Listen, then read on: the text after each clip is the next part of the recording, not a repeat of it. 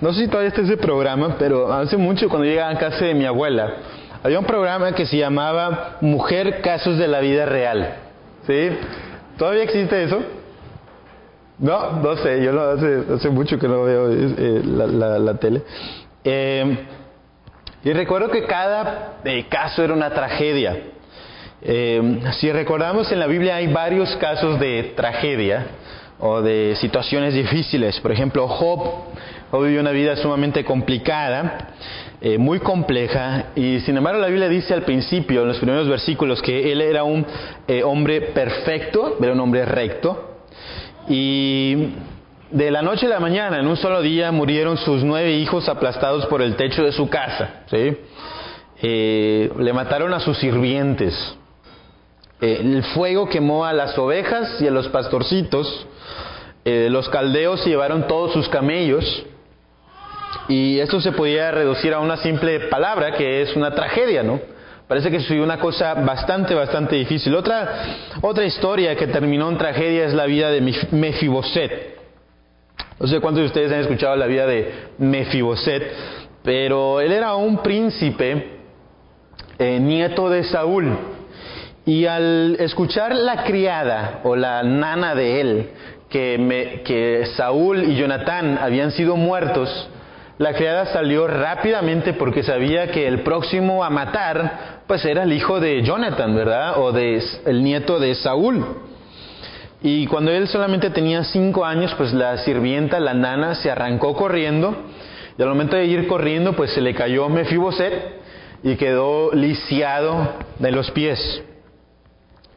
Eh, se arruinó su vida, ¿verdad? Hubo una tragedia. Saben, hermanos, cuando inició este mundo todo era perfecto. La comunión con el Señor era perfecta, había paz, había felicidad, tenía una hermosa creación, no había ese smog que conocemos aquí en Monterrey y había todo un hermoso mundo por descubrir. Sin embargo, sucedió la tragedia y entró el pecado. ¿sí? Entró el pecado por Adán y Eva y de ahí en adelante hemos conocido el dolor, hemos conocido las espinas y cardos de nuestra vida.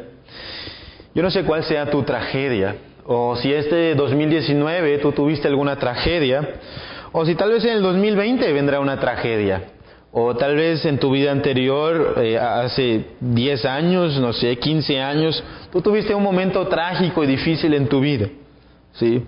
Pero tarde o temprano, si no es que ya llegó, el Señor tragedia ya se, se va a asomar o, se, o ya se asomó en tu vida. Tal vez en el trabajo, tú has tenido un momento difícil y te has quedado sin trabajo. Tal vez la salud, tu hijo, algún familiar se enfermaron, o tal vez alguien falleció este año.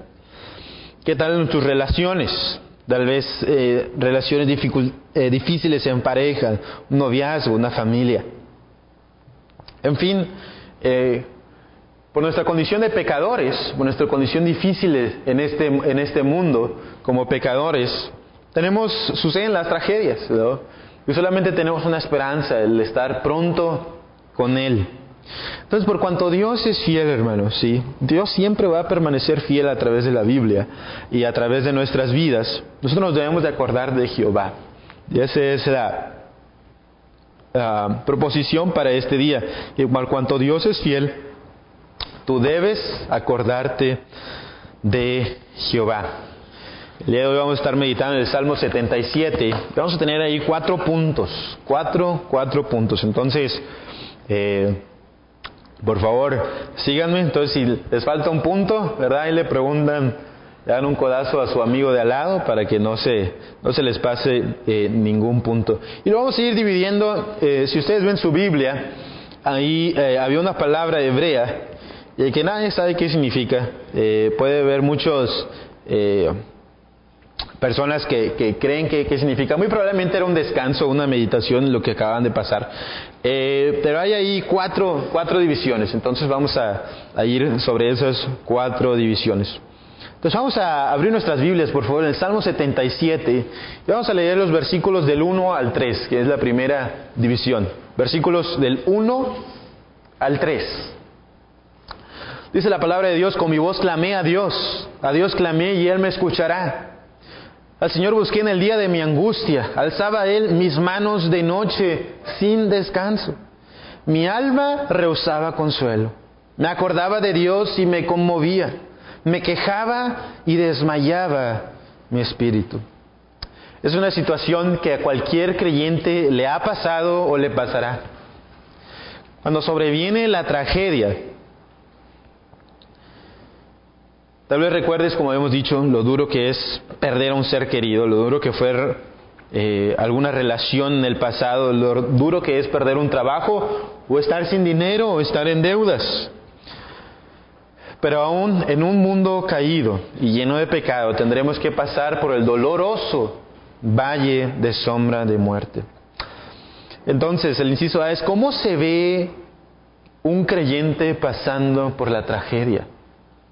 ¿Cómo se ve una persona que ha decidido poner su vida en Cristo pasando por alguna situación de angustia?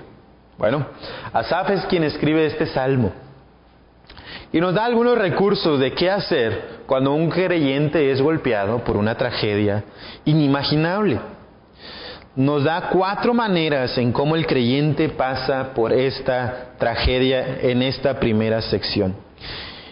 Y lo primero que hace es que él clama, ¿sí? Él clama al Señor. Sabes, hermano, no hay nadie, a, nadie más que acudir más que al Señor. No podemos ir a algún diputado, ¿verdad? O algún amigo influyente en medio de tu dolor o de tu tragedia. Es más, hay situaciones en las que no sabes ni qué hacer, ¿verdad? No, no puedes recurrir a nadie, sino el dolor nadie te lo puede, eh, nadie lo puede lograr entender. Y a veces nos quedamos sin palabras para expresar nuestro dolor o nuestra difícil situación.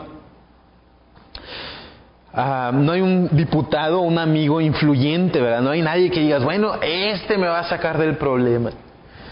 El salmista lo que hacía era que clamaba a Dios, ¿sí? Clamaba a Dios. Número dos es que él lo hacía con su voz, ¿verdad? Con su voz. Algo que tenemos que hacer es orar. Y tal vez te puede servir mucho orar en voz alta. Sabes, la oración del pastor mi oración, la oración de Daniel, la oración de Mateo, de quien sea, no es más poderosa que la tuya. ¿Sí? No, no, tiene más llegue al cielo o no tiene nuestra oración una, eh, no sé, alguna interferencia por ahí, ¿verdad? Para que llegue más rápido que la tuya. Es igual, hermanos.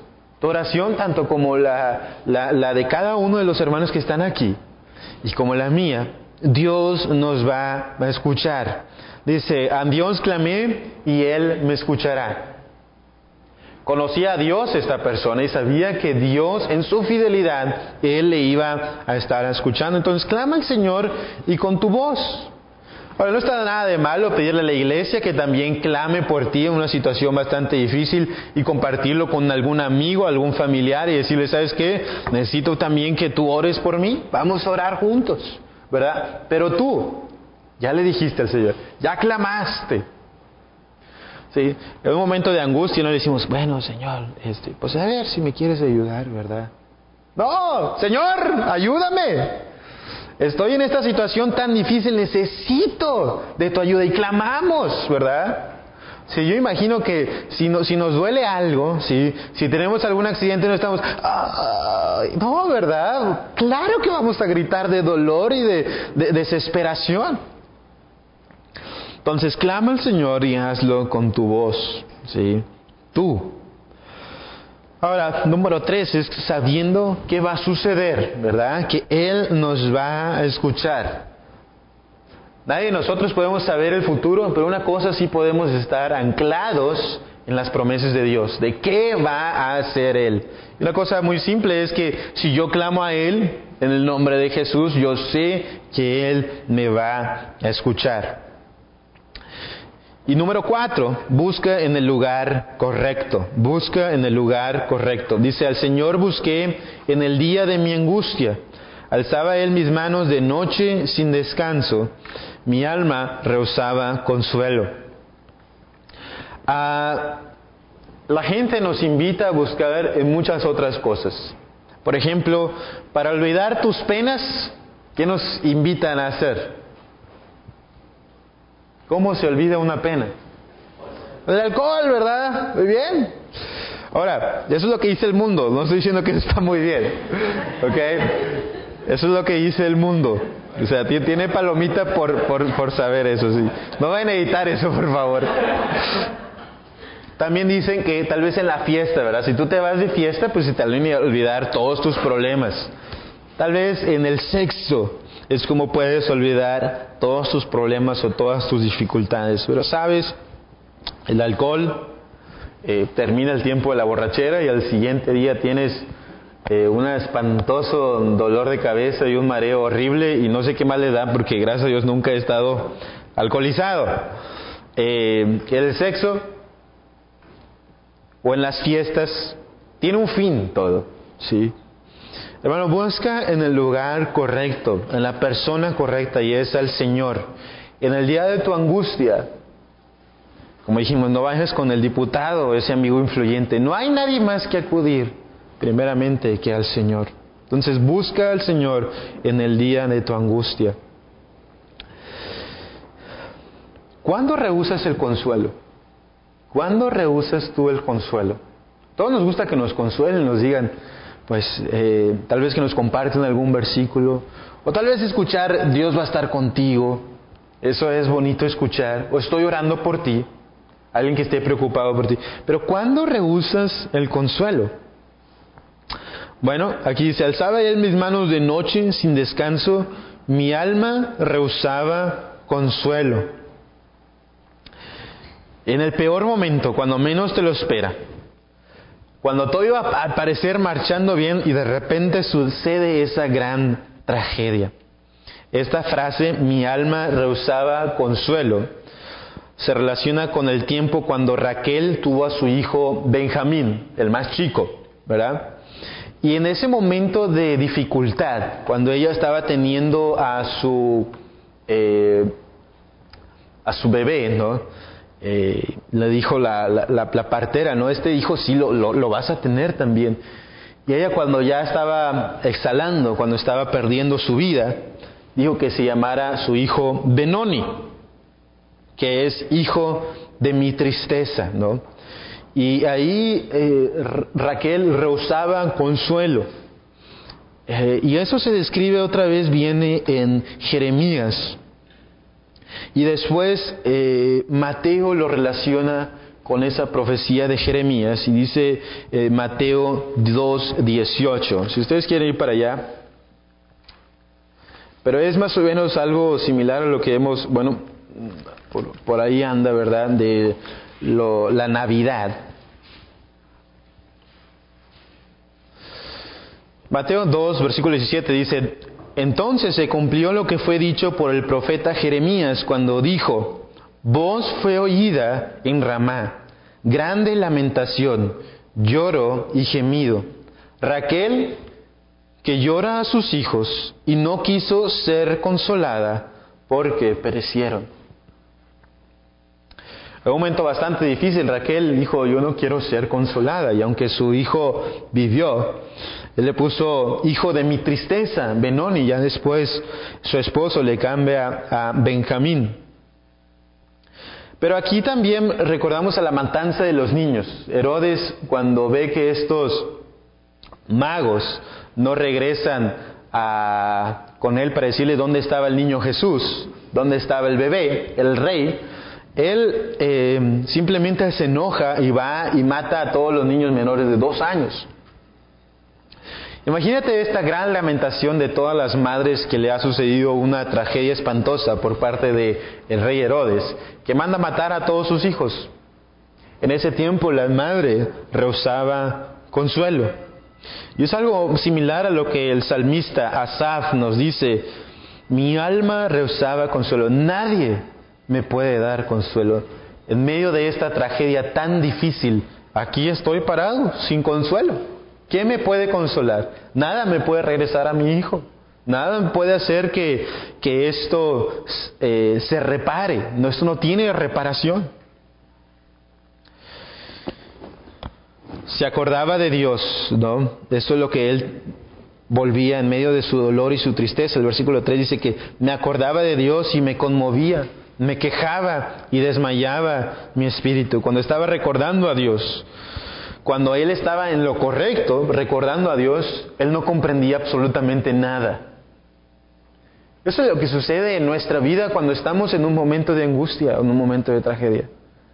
¿Cómo está pasando esto a mí? ¿Cómo es que eso puede suceder cuando yo tal vez soy fiel a la iglesia? Tal vez cuando eh, le he echado más ganas para dejar el pecado, cuando estoy teniendo mi devocional, ¿sí? Cuando estoy, es más, he estado meditando en quién es Dios, etcétera, etcétera, etcétera. Me acordaba de Dios y me conmovía, dice el salmista.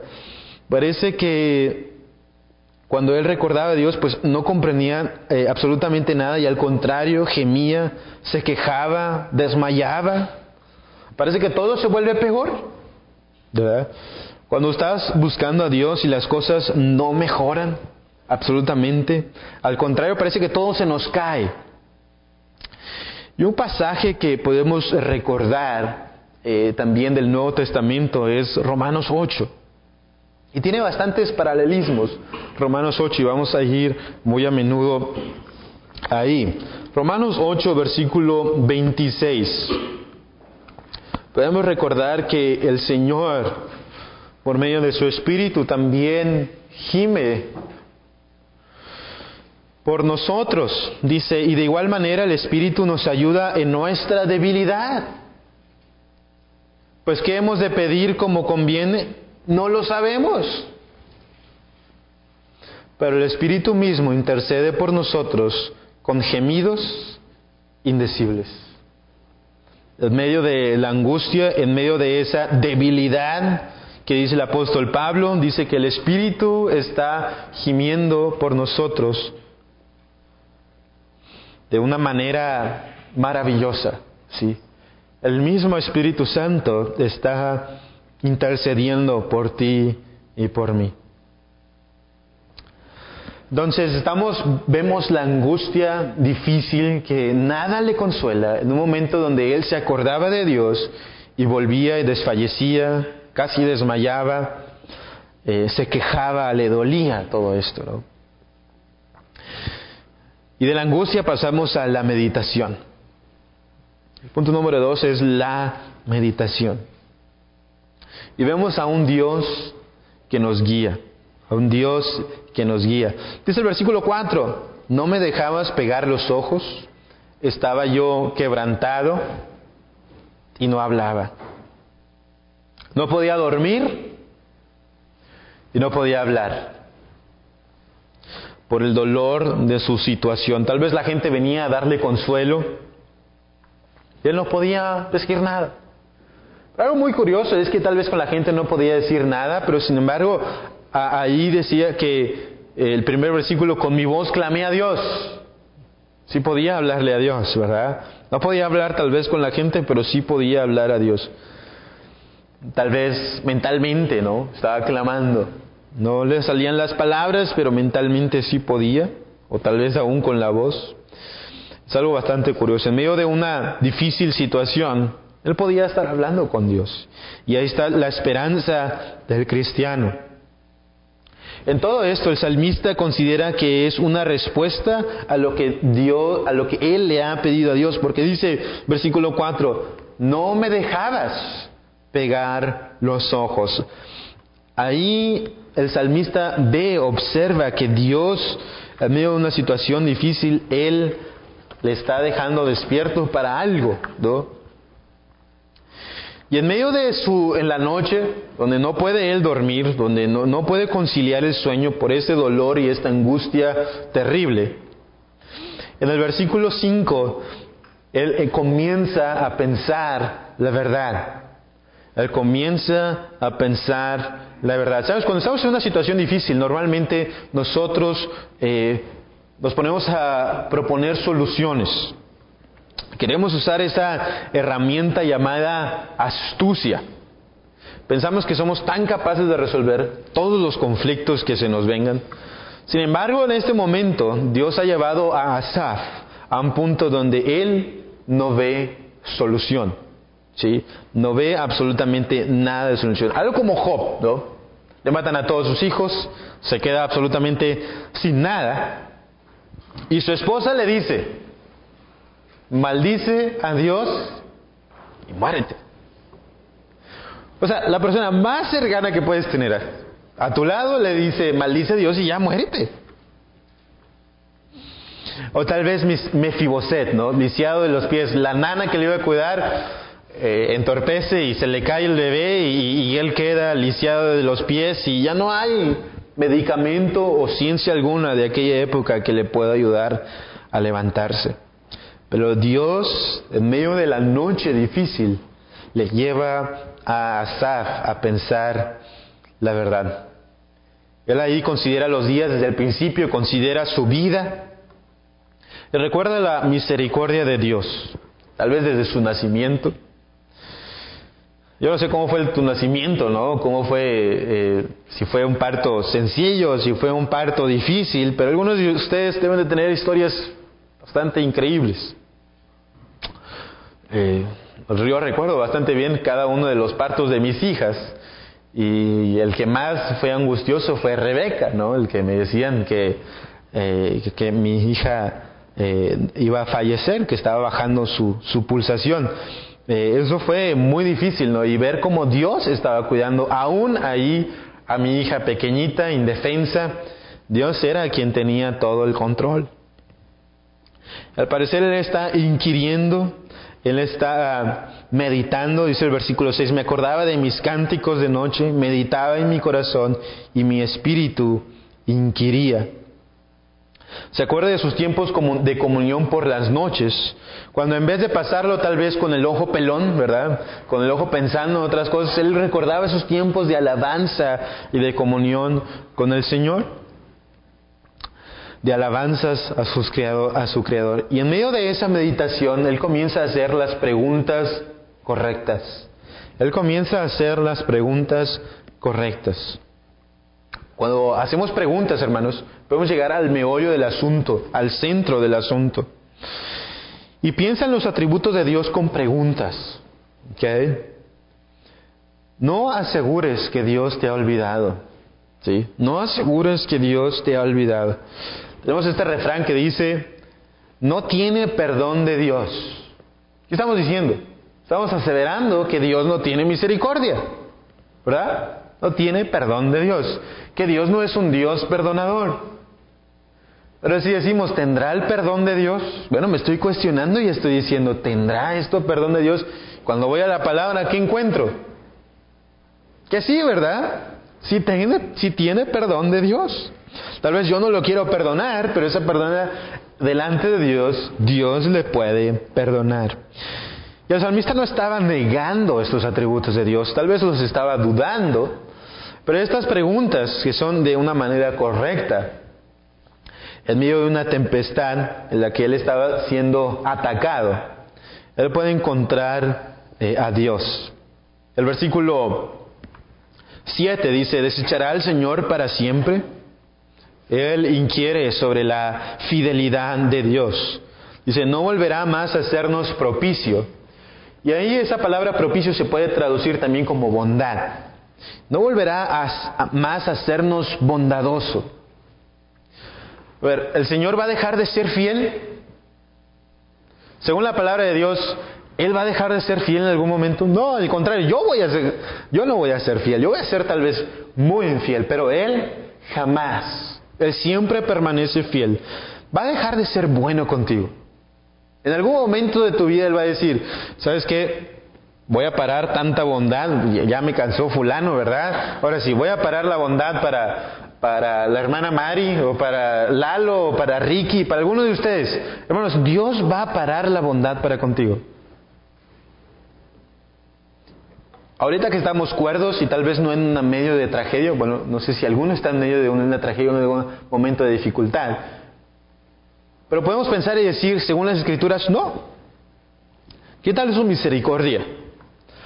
Dice, ¿ha cesado para siempre su misericordia? ¿Va a dejar de tener misericordia por su pueblo o por mí? ¿Qué tal sobre sus promesas? Dice, se ha acabado perpetuamente su promesa. O sea, para siempre ya Él no va a cumplir sus promesas.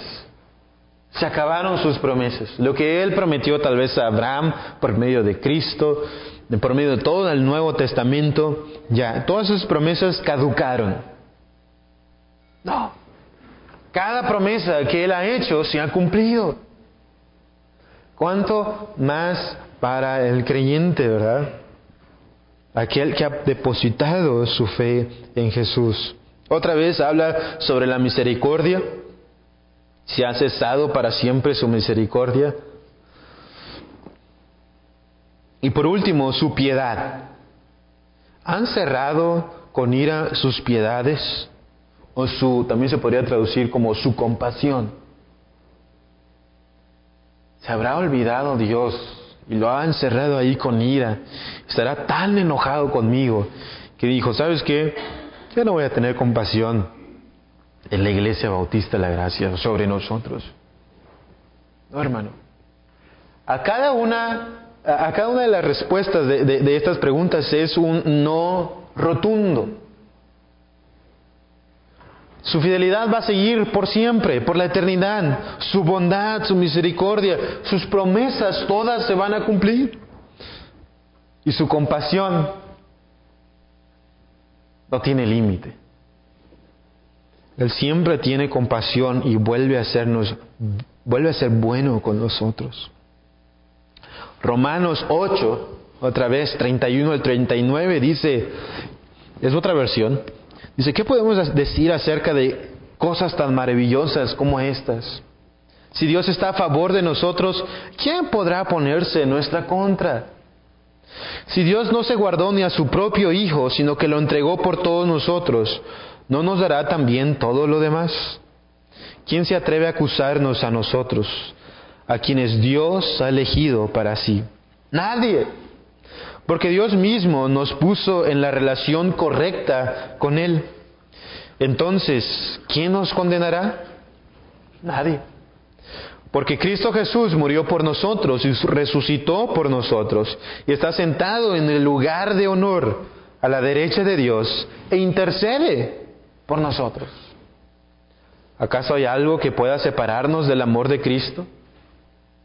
¿Será que Él ya no nos ama si tenemos problemas o aflicciones, si somos perseguidos o pasamos hambre o estamos en la miseria o en peligro o bajo amenaza de muerte. Como dicen las escrituras, por tu causa nos matan cada día, nos tratan como ovejas en el matadero. Claro que no. A pesar de todas estas cosas, nuestra victoria es absoluta por medio de Cristo, quien nos amó. Y estoy convencido de que nada podrá jamás separarnos del amor de Dios ni la muerte ni la vida, ni ángeles ni demonios, ni nuestros temores de hoy, ni nuestras preocupaciones de mañana, ni siquiera los poderes del infierno pueden separarnos del amor de Dios. Ningún poder en las alturas ni en las profundidades. De hecho, nada en toda la creación podrá jamás separarnos del amor de Dios que está revelado en Cristo Jesús, nuestro Señor.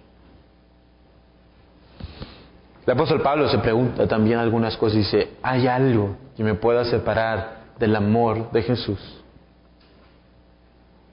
Persecución, en mi miseria, en mi peligro, en mi amenaza de muerte, cuando paso hambre, ¿hay algo que me pueda separar del amor de Cristo? Y la respuesta es, no, absolutamente nada. Y todo ese amor se ha revelado en la persona de Cristo Jesús, nuestro Señor. Y recordamos así a nuestro Salvador, hermano. Ese es el punto número tres, el Salvador. El Salvador. Asap entra en cordura. ¿Sí? En medio de su dificultad, en medio de la angustia, él medita y comienza a ver a el Salvador, a su Dios. Piensa claramente y él piensa como una enfermedad mental todo lo que él está pensando, ¿no? Dice, enfermedad mía es esta. Traeré pues a la memoria los años de la diestra del Altísimo. Y Asaf hace cuatro cosas, cuatro cosas para poner eh, su mente de acuerdo a los principios de Dios. Y en primer lugar es que él hace memoria. Dice, versículo 10, traeré pues a la memoria los años de la diestra del Altísimo. Me acordaré de las obras de Ja. Sí, haré yo memoria de tus maravillas antiguas. Él hace memoria del poder de Dios, de todo lo que Él ha hecho, de sus maravillas. ¿Quién hace las plantas? Me encanta preguntarle a mis hijas, oye, ¿quién hizo ese árbol? Mira, tan grande. O los cactus, ¿verdad? Tan, diferentes a los árboles grandes que hay en el bosque. ¿Quién hizo esos pájaros? ¿Quién hizo esas flores? ¿Quién hizo ese zacate? ¿Quién hizo la luna? ¿Quién hizo las estrellas? ¿Quién hizo las nubes? Y la respuesta siempre es Dios. De ahí nos podemos ah, poner a platicar acerca de muchas cosas de, de quién es Dios, qué hace Dios, dónde está Dios, si vamos a ir en una escalera para con Dios o si vamos a ir volando. ¿Verdad? Y empiezan a salir las preguntas de los niños. Simplemente es hacer memoria de quién es Dios, qué ha hecho Dios. Y el, eh, Asaf está recordando en medio de todo esto también de, de las victorias que ha tenido Dios. Dios derrotó a los egipcios en ese tiempo, el imperio más poderoso del mundo. ¿Con qué se iban a enfrentar los israelitas a los egipcios? Con, resorteras, ¿no? Con oleras, con piedras. Cuando estos hombres venían con caballos y con carros y con lanzas y con eh, espadas y con lo que sea, ¿no? O sea, venían con todo su gran armamento. Ah, eh, y podrían derrotar en un dos por tres a los israelitas. Sin embargo, es Dios quien derrota ese imperio el imperio más grande del de ese tiempo. La segunda cosa que hace Asaf es que él medita. Versículo 12 dice que meditaré en todas tus obras y hablaré de tus hechos. ¿Sabes? Toma un tiempo para pensar en esas cosas. Los traes a la memoria y piensas en esas cosas. ¿Sí? Eh, los estudia. Eh, simplemente, hermanos, él lleva su devocional. ¿Verdad? Él lleva su devocional. Eh, ahorita que están de moda ¿no? los propósitos de Año Nuevo, estoy seguro que muchos tal vez hayan agarrado alguna eh, forma de cómo leer la Biblia en estos 366 eh, días de este año, ¿no? porque es año bisiesto. Entonces todos están de, a ver cómo le voy a hacer para leer toda mi Biblia. Hermano, mira, simplemente proponte que abras tu Biblia todos los días. ¿sí? Tal vez no le alcanzas a leer todo. Qué padre, si puedes leerla todo, yo te sigo animando a que lo hagas. Pero tal vez tú nunca lees o abres tu Biblia. Bueno, ábrela todos los días. ¿sí? Ábrela todos los días. No te quita mucho tiempo y puedes agarrar la Biblia, ¿sí? empezar a leer, no sé, yo, yo ahorita estoy leyendo Romanos, ¿no? Agarro la Biblia en la mañana y me pongo a pensar eh, en los versículos que he leído. Si no recuerdo el versículo, lo vuelvo a abrir rápidamente, regreso y estoy pensando, a ¿qué significa esto? ¿Por qué hizo esto? ¿Por qué? ¿Para qué? Etcétera. Varias preguntas que nos están eh, diciendo en el segundo culto, ¿no? De cómo llevar nuestro devocional. Abre tu Biblia, medita en las cosas que Dios ya ha hecho. ¿Tienes tu devocional? Lo estás haciendo todos los días. Bueno, es un buen tiempo de, comenzar, ¿no? Ahorita que están esto de los propósitos. No lo dejes para después, ¿sí? No lo eches hoy en saco roto. Necesitamos tomar tiempo con nuestro Señor, con nuestro Dios. Entonces medita en sus obras. La tercera cosa que Asaf hace es que él habla o él pregona de esos hechos, ¿no? Lo comparte con los demás. Sabes, si yo estoy por dentro seco y yo no tengo una vida de devocional con Dios, yo no puedo ayudar a las demás personas, ¿sí? Yo no tengo nada que darle a las demás personas, porque no voy a dar de mí mismo, sino voy a dar a lo que Dios me ha dado, ¿sí? Entonces, si yo estoy apático a la palabra de Dios, si a mí no me interesa saber quién es Dios, ¿Cómo yo voy a ayudar a las personas en angustia o necesidad? No se puede. ¿Qué voy a dar? Puros consejos vanos. Jamás voy a ir a la palabra porque no me acuerdo de ningún versículo. ¿Sí? Jamás voy a poder decir, bueno, es que en Romanos dice esto. Bueno, es que en Éxodo dice esto. Bueno, es que en los Salmos habla de esto. ¿De qué te vas a acordar? Solamente vas a decirle, échale ganas. Aquí estoy contigo. ¿Y eso qué? ¿Verdad? Yo necesito algo más grande que tú. Porque si yo te doy mi problema, tú vas a estar igual que yo. ¿Me explico? Yo necesito hablar de cosas de las que yo ya me he apropiado, de las que yo ya he meditado, de las que yo digo, Dios es esto. Yo puedo pensar en su carácter y Dios es esto. Comparte. La gente tiene necesidad de escuchar la verdad de Dios. Y la cuarta cosa es que Él afirma. Él afirma varias cosas. Él afirma su santidad, su grandeza, sus maravillas y su poder. Ya no las cuestiona, ahora le está afirmando. Ahí lo vemos en el versículo 13. Oh Dios, santo es tu camino. Los caminos de Dios son santos. Por donde Él nos lleva es santo, es bueno. Su grandeza, dice en el versículo 13, ¿qué Dios es grande como nuestro Dios? En otras partes de la Biblia, eh, recuerdan que eh, dicen, es un trozo de madera aquellos ídolos, ¿no? No pueden hablar, tienen, tienen ojos y no ven, tienen boca y no pueden hablar, tienen oídos y no, nunca te van a escuchar. Tienen manos, jamás te van a tocar. Sin embargo, nuestro Dios nos escucha. Él nos puede ver. Él nos habla a través de su palabra.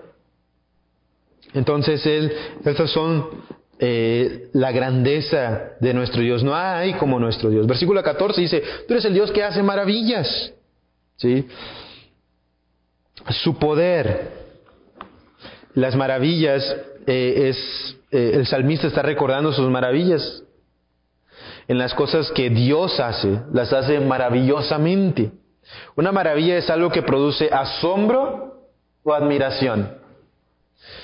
Esas veces que se nos cae la quijada de ver lo que Dios hace. Bueno, nos podemos recurrir tal vez al momento de nuestra salvación. ¿Cómo Dios me pudo haber salvado a mí? Eh, ¿Cómo Dios creó todo este eh, eh, mundo maravilloso? ¿Cómo Dios ha puesto a gente tan diversa en esta iglesia? Y aquí estamos en unión por Cristo. ¿Sí? muy, a menudo me, pongo ya a pensar en eso. Es una maravilla, hermanos. ¿sí? Que gente de diferentes países estemos aquí unidos y muchas veces no tenemos nada en común más que Cristo. ¿sí? No tenemos trabajos, algunos de la, tortillería, otros de arquitectos, eh, otros en la UCLA, otros de Easy, meté aquí un comercial, ¿verdad? De lo, que sea, ¿no? Está, todos estamos de diferentes trabajos, ¿sí? Y en diferentes sectores de la ciudad. Y aquí lo único que nos une es Cristo. Eso a mí me maravilla, lo que Dios hace en su iglesia, que nos tiene unidos por Jesús. Finalmente también eh, habla de su poder. Eh, mi Rebeca dice muy a menudo, Dios es muy poderoso, yo no soy poderosa. Dios es muy poderoso, yo no soy poderosa. Eh, me encanta cuando ella dice eso. Dios le dio una paliza a Egipto, ¿sí? Nadie pensaba que Israel pudiera salir de Egipto libre, un pueblo en esclavitud. Que Israel, siendo esclavo, iba a poder salir victorioso sobre ese imperio tan grande. Bueno, Dios hizo ahí notorio su poder. Él es muy poderoso. Yo no soy poderoso, ¿verdad? Su redención, dice, con tu brazo redimiste a tu pueblo, a los hijos de Jacob y de José. Sabes, hermano, el momento más oscuro de tu vida fue cuando estabas alejado de Dios, sin Cristo. Efesios 2, versículos 12 al 13, dice, en aquel tiempo estabais sin Cristo alejados de la ciudadanía de Israel y ajenos a los pactos de la promesa, sin esperanza y sin Dios en el mundo. Ese fue tu momento más oscuro. ¿Ok? Dice, pero ahora en Cristo, Jesús, vosotros que en otro tiempo estabais lejos, habéis sido hechos cercanos. ¿Por qué? Por la sangre de Cristo. Fui hecho cercano a Dios porque Él me ha redimido. ¿Sí? Dice, con tu brazo redimiste a tu pueblo, le sacaste de servidumbre, le sacaste de esclavitud de los egipcios, ¿verdad? Y le has dado ahora una nueva tierra en la que fluye leche y miel. Y así ha sido Dios con nosotros. No teníamos Dios, estábamos sin esperanza. Y Él nos ha dado esperanza por medio de la sangre de Jesús por medio de Cristo, nos ha redimido. Te das cuenta que tu problema más grande ha sido el pecado. Que tu problema más fuerte siempre ha sido el pecado. Ahora, tal vez cuando pensamos en tragedias, jamás nos recordamos de nuestro pecado o de nuestra vida antigua. Podemos recordar, como decía, una situación con un familiar difícil, tal vez una enfermedad mía, alguna dificultad con alguno de mis hijos, etcétera, etcétera. Pero, y no estoy minimizando eso, yo sé que es algo difícil y de una tragedia muy grande, la que el Señor está al pendiente de nosotros. Pero la tragedia más grande, ¿sí? de lo que más horrible te ha sacado el Señor, es que un día tú estabas alejado de Dios sin una ciudadanía, sin esperanza, y Dios nos hizo libres. El pecado te alejó de Dios. ¿Cuántas veces vemos al pecado como algo gracioso? Hace un niño una ofensa o hace una rabieta y decimos, ¡ah! ¡Qué risa, verdad! Mira, es que está chiquillo. ¿Sabes? Ese pecado le está alejando de Dios. Ese pecado le está, eh, le está condenando al infierno. Tal vez el pecado puede ser como algo tierno, ¿verdad? Ay, pues es que está chiquito. ¿Verdad? Y, ya el huerco ya tiene como 15 años, ¿verdad? Eh, pues eh, pobrecito, está aprendiendo de la vida. Hermanos, ese pecado, ¿sí? Le está condenando al mismísimo infierno por toda la eternidad. Eso es lo más grave que te pueda pasar en esta vida, estar alejado de Dios en pecado. ¿Sabes? Tal vez algo lo vemos como algo inofensivo, como un resbalón. Eh, pues es que pues, se me pasó, hombre, todos somos humanos. Pero ese pecado nos aleja de Dios. No con las características de ofensa a un Dios santo. No vemos al pecado con esas características. ¿Estoy ofendiendo? ¿Me estoy alejando de un Dios santo? Que mata mi vida espiritual que aniquila el gozo, que estropea completamente la relación con mi Salvador. Sabes, Dios es nuestro redentor. Nos ha redimido por medio de Jesús, por su sangre derramada en la cruz, como dice ahí Efesios. Él hizo todo, absolutamente todo para salvarte. Él nos redimió con su brazo. ¿sí? Él redimió a su pueblo, a su iglesia. Por último, vemos eh, la salvación, la salvación de Dios. Asaf recuerda la más grande salvación que los egipcios pudieron, eh, que los israelitas pudieron haber tenido. Vamos a leer, por favor, del 16 eh, al 20. Dice, te vieron las aguas, oh Dios, las aguas te vieron, y temieron, los, abismos también se estremecieron. Las nubes echaron inundaciones de aguas, tronaron los cielos y discurrieron tus rayos. Ahora, yo quiero que cuando estemos leyendo este salmo, a lo mejor lo vamos a volver a, leer otra vez, pero imagínate que estás eh, enfrente del Mar Rojo, ¿sí? Eh, no hay puentes tan grandes como para cruzar ese mar. Y tienes al imperio más poderoso atrás de ti. Tienes a Moisés con una vara, ¿verdad? Que no puede hacer nada Moisés con una vara, ¿verdad? Estás rodeado por el mar, Estás rodeado por los egipcios, no tienes a nadie, ¿verdad? Entonces, cuando está en esa situación tan difícil donde tú dices, ya me van a matar, me hubieras dejado en Egipto, Moisés. Allá teníamos sepulcros, allá había pues carnita, ¿verdad? Allá había lechuguita, allá había taquitos, ¿verdad? Allá podía estar a gusto. Estaba cómodo. Pero ahora tú me traes a la angustia, a la tragedia de mi vida, donde me van a degollar, me van a matar. Bueno, estás en esa situación y es lo que el salmista está describiendo. Dice, ¿te vieron las aguas, oh Dios? Las aguas te vieron y temieron, los abismos también se estremecieron.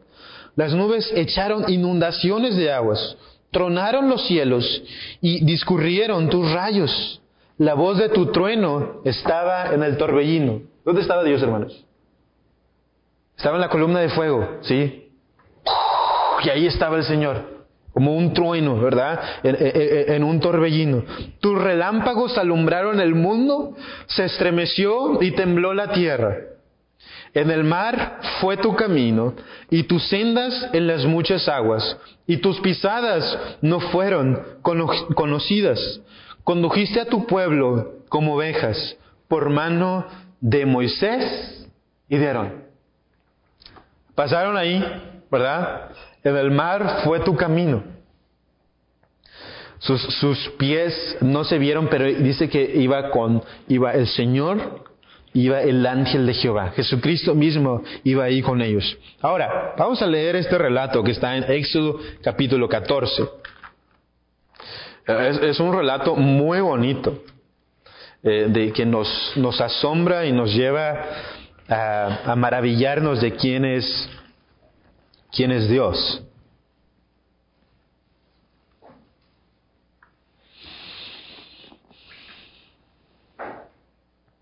¿Están ahí? Es Éxodo capítulo 14, versículo 10 dice, y cuando Faraón se hubo acercado, los hijos de Israel alzaron sus ojos, y he aquí que los egipcios venían tras ellos. Por lo que los hijos de Israel temieron en gran manera y clamaron a Jehová y dijeron a Moisés, ¿no había sepulcros en Egipto que nos has sacado para que muramos en el desierto? ¿Por qué has hecho así con nosotros? ¿Por qué nos has sacado de Egipto? Fíjense lo que estaban pensando. Estaban locos, hermanos. ¿sí? Querían volver a la esclavitud. Y le están echando la culpa a Moisés. Primero ellos estaban pidiendo ser liberados y ahora le dicen, nos hubieras dejado allá, todo es tu culpa.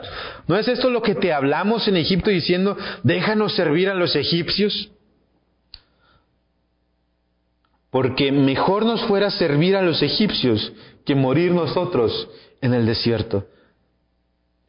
Y Moisés dijo al pueblo, no temáis, estad firmes y ved la salvación, Dios nos redime, que Jehová hará hoy con vosotros, porque los egipcios que hoy habéis visto, nunca más para siempre los veréis.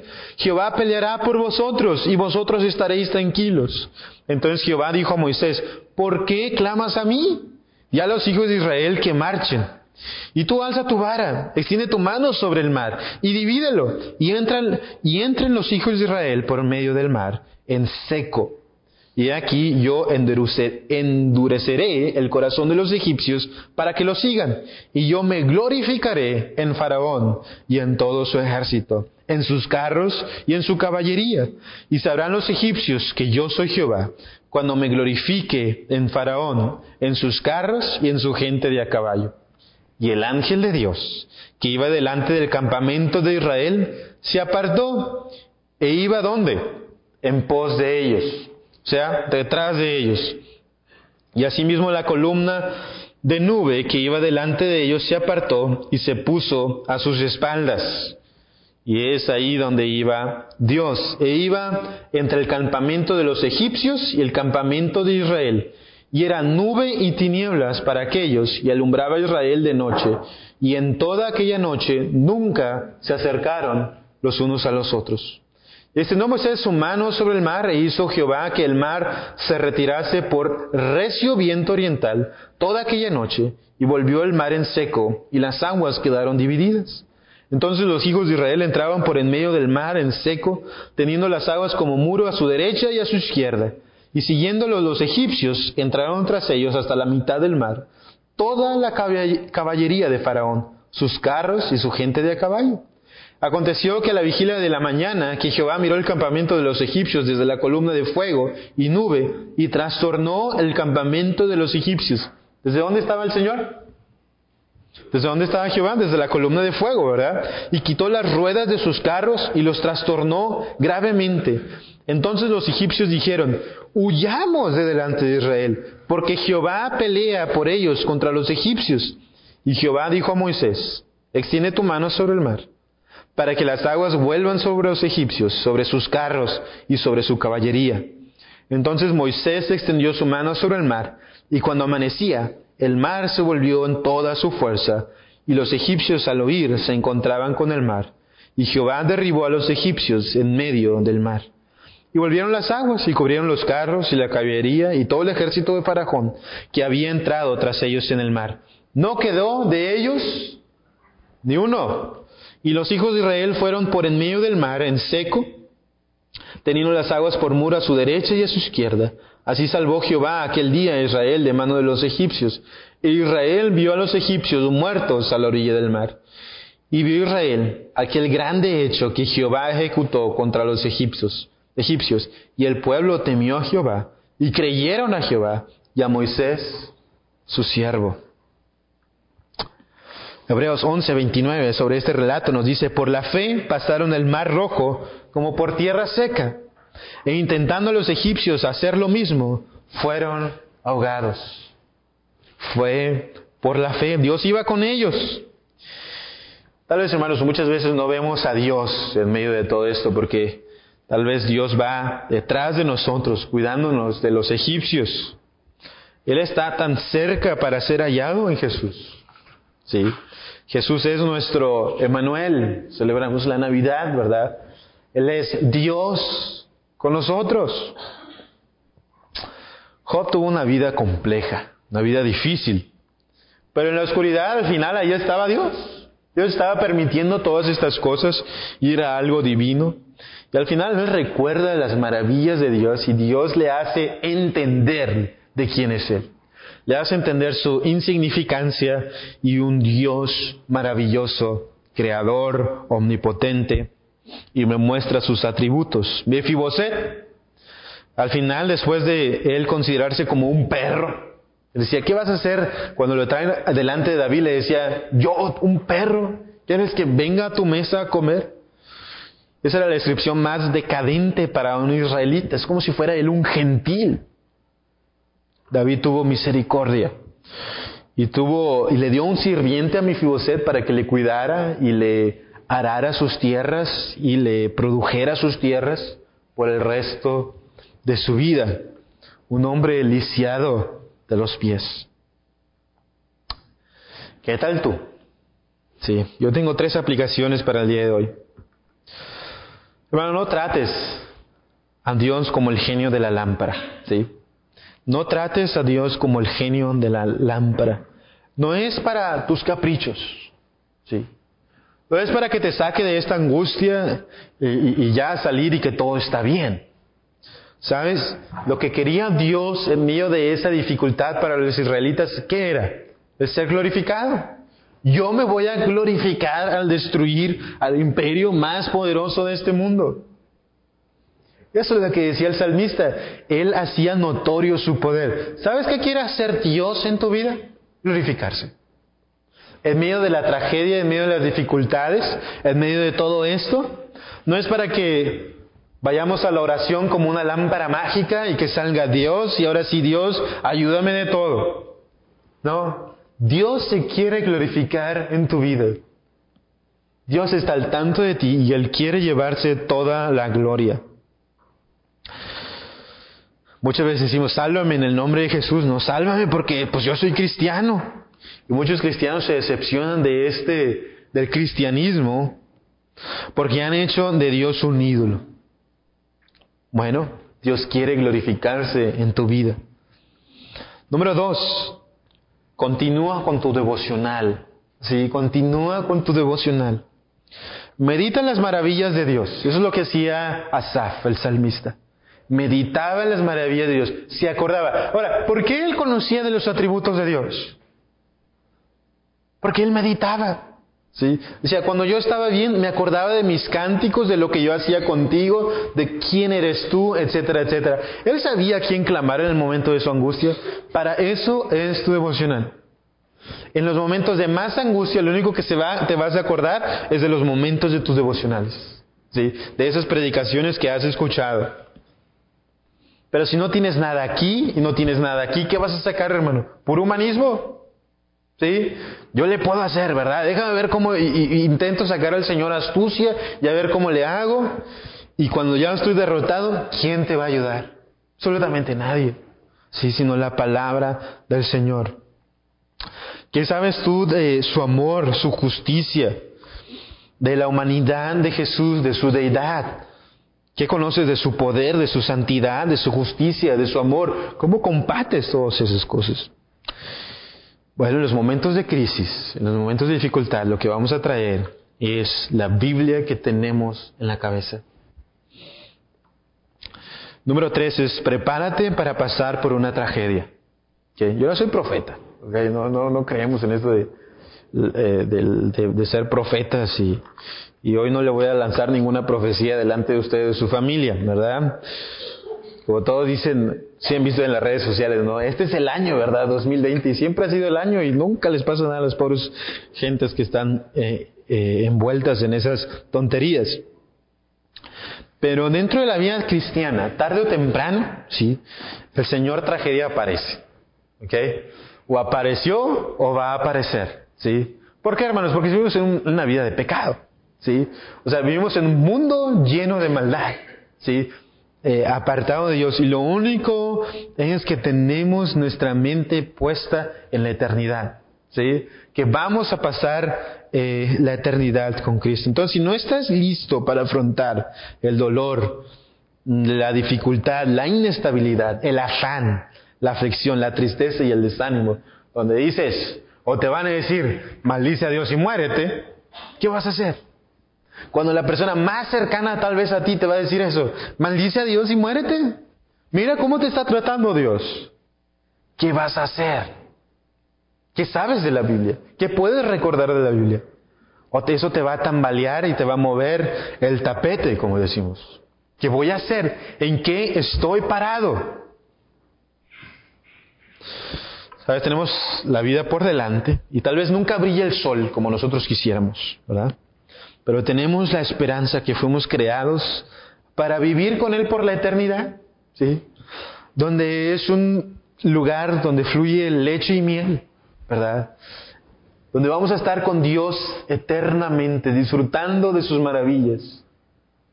Y este mundo de dolor, ese mundo de dificultades y de tragedia inesperada, ¿sí? Va a ser un recuerdo de las bondades y de las misericordias de Dios. Oramos. Dios te alabamos, Señor. Queremos recordar quién eres, tu misericordia. Queremos recordar cómo has sido de bondadoso. Traemos a la memoria aquellos hermosos tiempos de comunión contigo. Bendito seas. Ayúdanos a estar cuerdos en medio de la aflicción y la necesidad. Y cuando llegue la tragedia podamos estar descansando en ti. Que podamos traer a nuestra mente esa fe preciosa que tú has depositado en nosotros, que podamos recordar el Evangelio, lo que Cristo ha hecho en la cruz por nosotros. Te alabamos, Señor, manifiéstate en nuestras vidas por Cristo. Amén.